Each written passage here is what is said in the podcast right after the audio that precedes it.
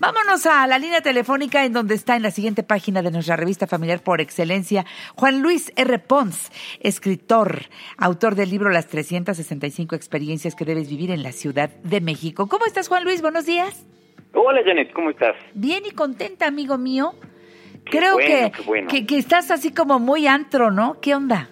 Estoy profundamente orgulloso porque tenemos una gran, gran, gran, gran noticia. A ver. Eh, que compartirles a todos los que les gusta la noche, la vida nocturna en nuestra ciudad. ¿Ves que siempre estamos hablando de las cosas increíbles que podemos hacer en nuestra Ciudad de México? Sí. Y esta música que estamos escuchando es algo de lo que puedes escuchar, eh, que puedes disfrutar durante las noches en uno de los lugares que se han vuelto referencia no solo eh, en la Ciudad de México, sino a nivel eh, país y ahora a nivel mundial. Ay, ay, ay, ¿Por ay, qué te ay. digo esto?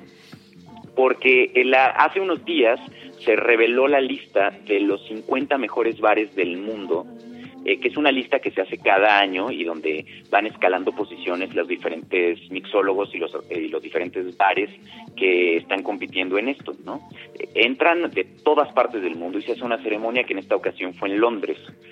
Y la gran, gran, gran, gran noticia es que eh, un bar chilango que aparece en mi libro está en, rankeado entre los primeros 10. Está en lugar 10 por primera vez.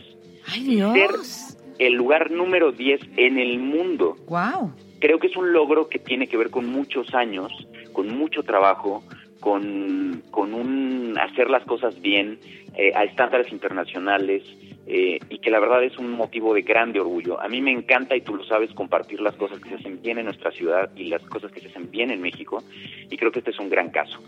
Eh, se trata de Limantur. Es eh, un bar que en mi libro es la experiencia 321 Ajá. es un es un como como tú sabes es un, es precursora de la mixología en nuestro país. Eh, y, y literalmente desde que escribí el libro era el mejor bar eh, rankeado no solo en la Ciudad de México sino también en Latinoamérica y en el Caribe y así sigue siéndolo Eh, este año eh, subió varias posiciones y quedó en el número 10 y, y, y el resultado creo de eso es que José Luis León, que es el, el jefe de barra y arquitecto de todos estos tragos, cuida que cada cóctel clásico contemporáneo sea una experiencia que pues rete todos los sentidos. Y ¿no? sí Hay, lo es, eh, ¿eh? Sí lo es. ¿A poco no es una delicia? Totalmente Eh, de eh, acuerdo. ¿Cuál es tu favorito? Uy, pues hay, hay la verdad como muchas opciones y, y además a, ve- a mí lo que me gusta, hay uno hay uno que es muy famoso y que menciono en el libro que se llama Mr. Pink, Sí. que hacen con ginebra, con un mix de toronja y jamaica, romero, albahaca y limón.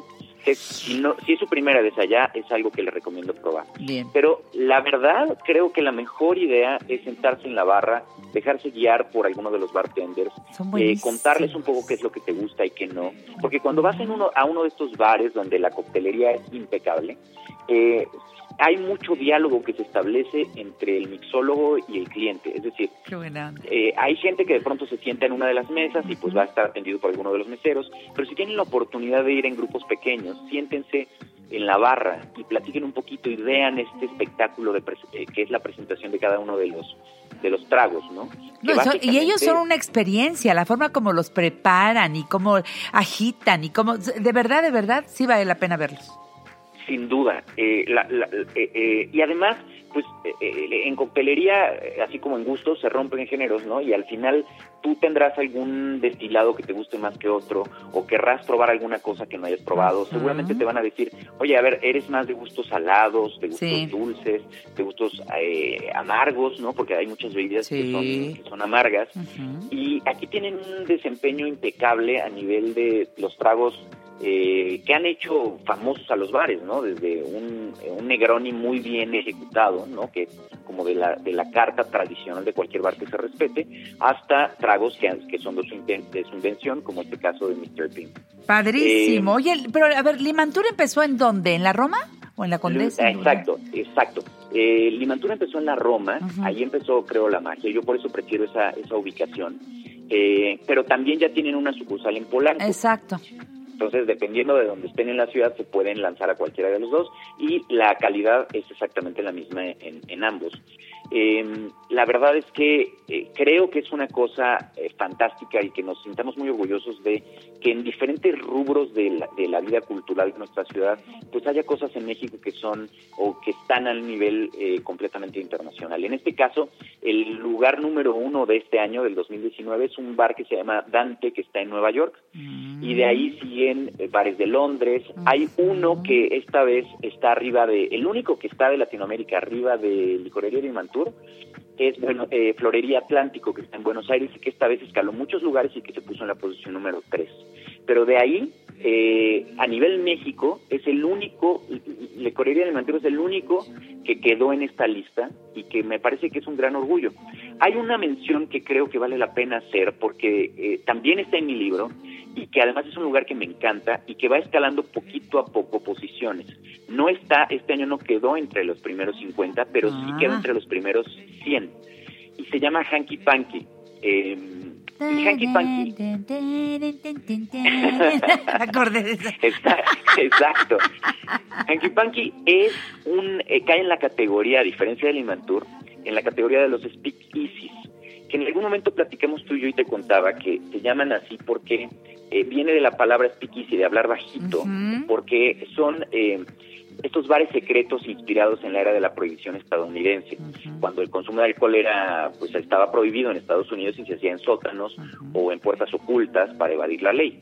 Entonces, normalmente estos speakeasies, que además se han puesto súper de moda a nivel mundial, son lugares que tienen una fachada de una cosa y cuando entras te sorprendes si es otra cosa.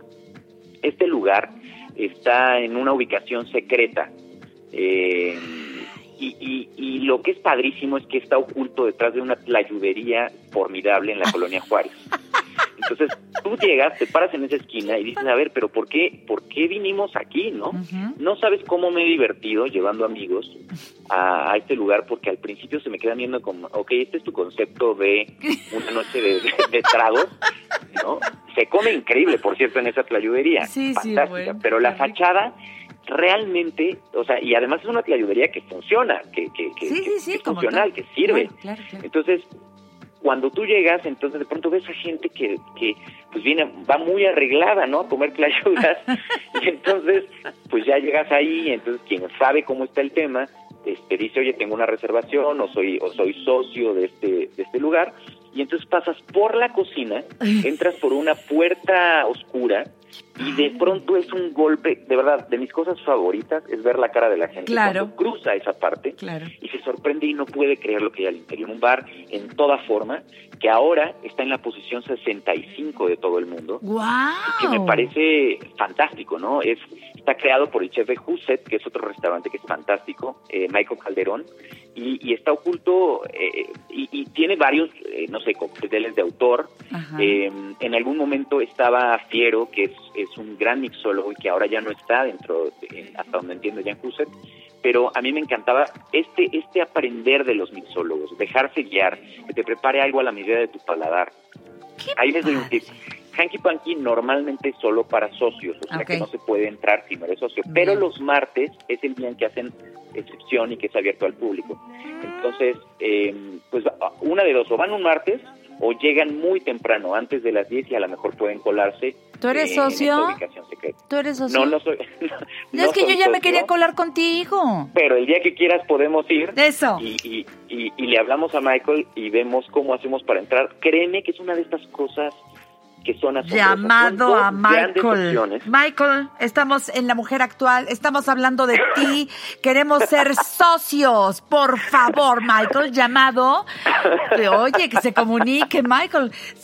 Suena interesantísimo. Es tu experiencia número 352 en el libro Las 365 experiencias que debes vivir en la Ciudad de México. Recuerden que este libro les permite a ustedes explorar y escribir en su libro cómo vivieron esa experiencia.